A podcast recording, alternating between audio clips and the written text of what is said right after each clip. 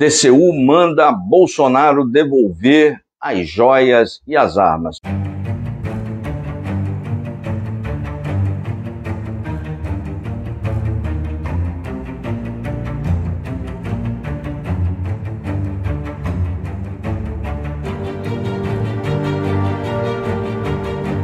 Agora, passado já algum tempo desse assunto na mídia, tudo poderá ficar muito mais claro para você, para que você entenda agora o caso como um todo.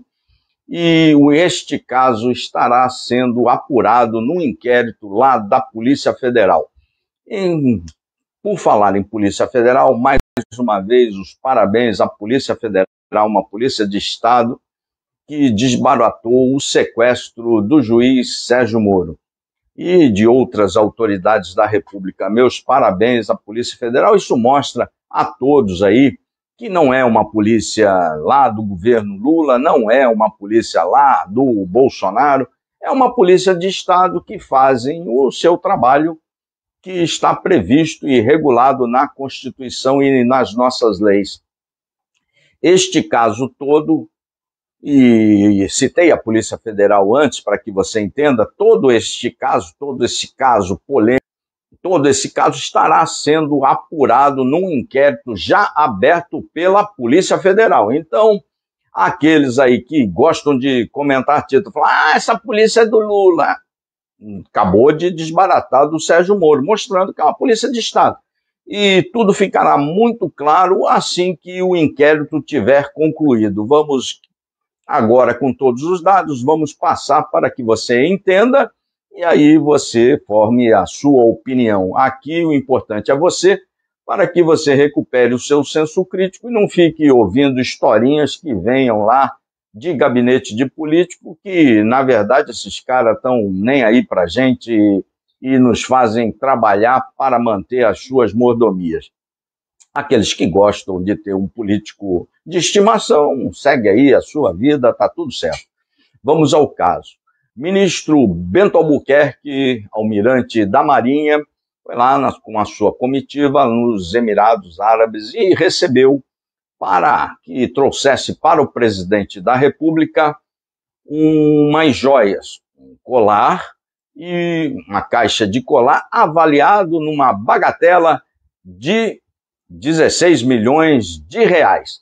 E uma caixa de, com um relógio e uma espécie que não, não é terço, mas é usado na cultura árabe, não é um símbolo sagrado, que se tem umas bolinhas e para que você possa, possa ir medindo uma espécie de meditação ali e abotoaduras. Essa caixinha avaliada, só o relógio avaliada em 500 mil reais. Então, é um presente extremamente caro, foi dado ao presidente Bolsonaro.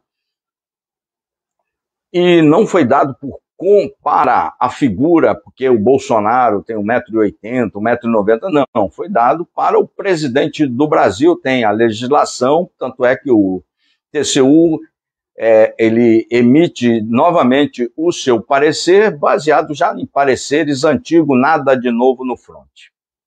E as armas, as armas foram recebidas ali pelo Bolsonaro quando eles foi lá da visita no Oriente Médio, recebeu uma submetralhadora e uma pistola, uma arma bastante interessante, um, também um presente bastante caro. Recebeu como presidente da República. Isso foi o recebimento. Quando o ministro Bento Albuquerque veio ao Brasil, a caixinha de relógio passou pela alfândega e ninguém viu. Ninguém viu.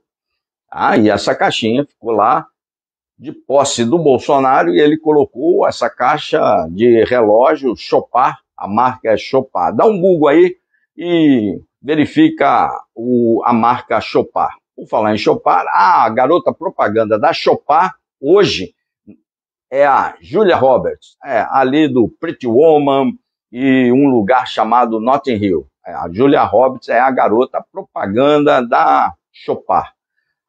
O Bolsonaro pegou essa caixa de relógio, as abotoaduras e botou no seu acervo pessoal e não declarou a Receita Federal. Tá lá, pum, passou na alfândega, ninguém viu, ninguém sabia.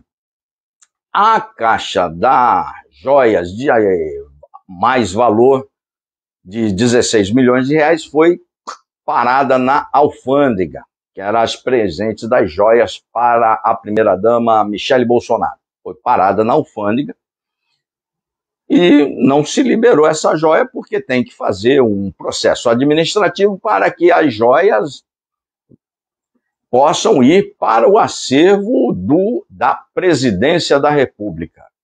Agora, agora tem uma legislação que determina que essas joias de determinados valores têm que ir para o acervo da República, né?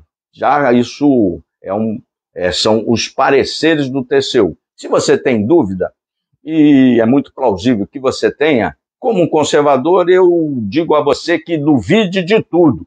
Duvide até do que eu estou falando. Dá um Google aí e confira. Em função dessa parada lá na alfândega, pegou porque o cara botou lá vai que cola como colou o relógio. Ele bota lá um presentinho de 16 milhões e vai passando na alfândega como se nada tivesse acontecido. É lógico que foi pego, né? Mula de joia é pego e não pode. E não pode, pô. É, é simples assim. Uma vez pego, clareou-se esse caso, tem aí os vídeos todos, veio para a imprensa e aí se descobriu que o Bolsonaro tinha o relógio lá no seu acervo pessoal. Pô, não era só a joia da Michelle, era o relógio também. E aí deu-se todo esse imbróglio e se abriu um inquérito da Polícia Federal para se clarear tudo direitinho, qual crime, qual erro, descaminho, não declaração na receita, tudo direitinho. E, posteriormente, da caixa de relógio, descobriu-se das armas, também não declarada à Receita Federal. É. Esse é o caso da apreensão e por que, que foi descoberto? Descobriu porque as joias que tentaram ir lá no vai que cola, vai que dá, caiu. Aí, quando a casa cai, é igual um, um novelo, vai puxando e deu lá no acervo pessoal do presidente Bolsonaro, a caixinha de relógio e as armas. O TCU, o ministro Nardi primeiro falou, vai ficando aí que nós vamos olhar de novo este parecer já há algum tempo. E o parecer agora saiu, o TCU, não, não tem essa história de ficar com um presentinho de alto valor, não tem nada disso. Devolve e é do Brasil. Tudo que o presidente da República recebe é do Brasil, excetuando presentes de pequena monta, um boné, uma camiseta, uma agora o Nine, uma garrafa de 51, esse aí o Nine pode tomar. Mas se recebeu lá um negócio de alto valor, pau. E muito, muita gente aí de direita fica aqui enchendo o saco porque não, não, não, não pesquisa. Por isso eu falo, dá um Google aí, cara, e se intera.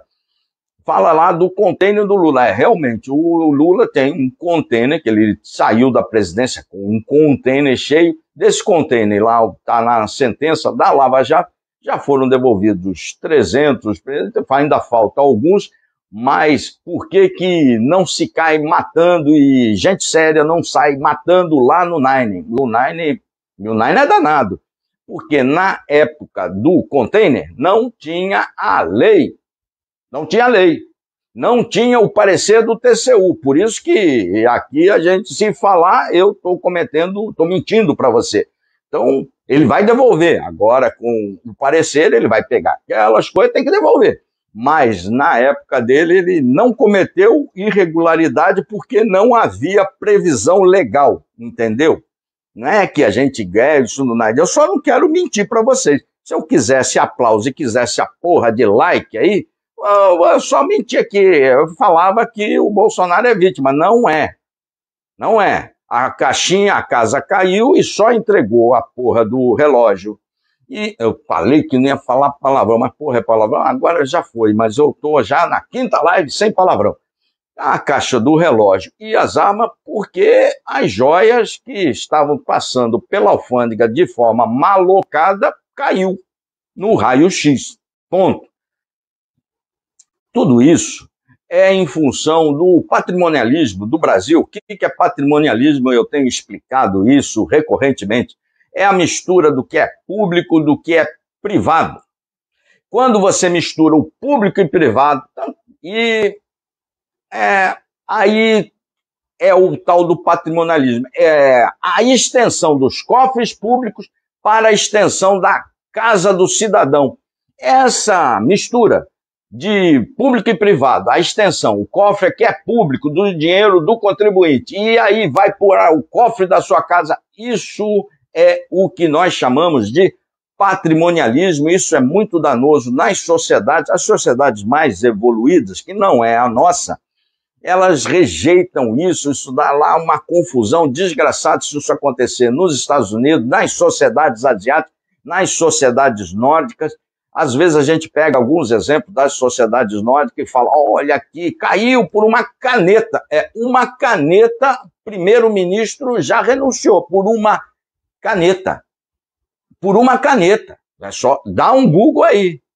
Dá um Google aí. Então, isso não é aceito lá numa sociedade. Mas no Brasil, o cara é aceito. E aí a régua moral vai lá embaixo para lá. Ah, o fulano aqui rouba.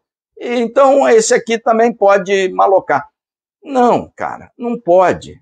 Não pode, ninguém pode. Eu não posso, você não pode, ninguém pode. É, então tem que ficar claro. Então a gente tem que fazer as coisas certas e falar as coisas certas, independentemente de like, compartilhamento, falar o que é, porra. A vida é assim, a vida é como ela é. Nelson Rodrigues tá, tá certo. Nelson Rodrigues era um grande conservador, para quem não sabe, viu? E ele ressaltava e ressaltava a hipocrisia da sociedade brasileira nos seus textos.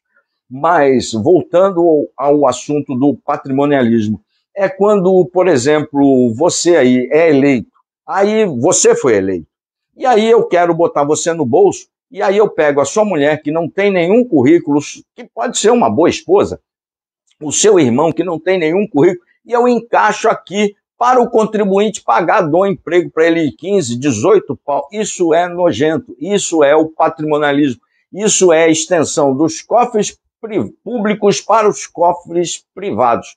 Isso a gente precisa combater. Aqui não tem, minha, o pau que dá em Chico tem que dar em Francisco, e aqui a gente traz conteúdo de qualidade, com verdade, para que você possa formar agora a sua opinião. Você sabe que é patrimonialismo, você sabe o que ocorreu, agora você forma a sua opinião, cara.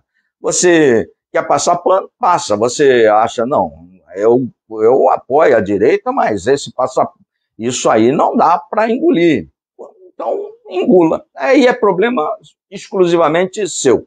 O meu aqui é cometer sincericídio a cada live. É isso aí. A gente comete sincericídios a cada live. Eu sei que a pessoa não gosta, eu sei que todo. Porra, é igual avisar corno, né? Ó, estão comendo a sua amada ali na sua casa, na sua cama. O cara vai brigar com o amigo que falar isso. É assim, o sincericídio dá nisso. Mas aqui eu tenho uma obrigação com a verdade e a verdade só existe uma, hein? Uma única só. Não tem duas verdades. Que tem um monte de narrativa, historinha, para justificar uma cagada ou uma coisa errada. É por isso que tem tantas historinhas hoje em dia para te enganar. Eu espero ter lhe sido útil com este conteúdo, te esclarecendo. O próximo vídeo vai agregar muito mais, muito mesmo, aí no seu conhecimento.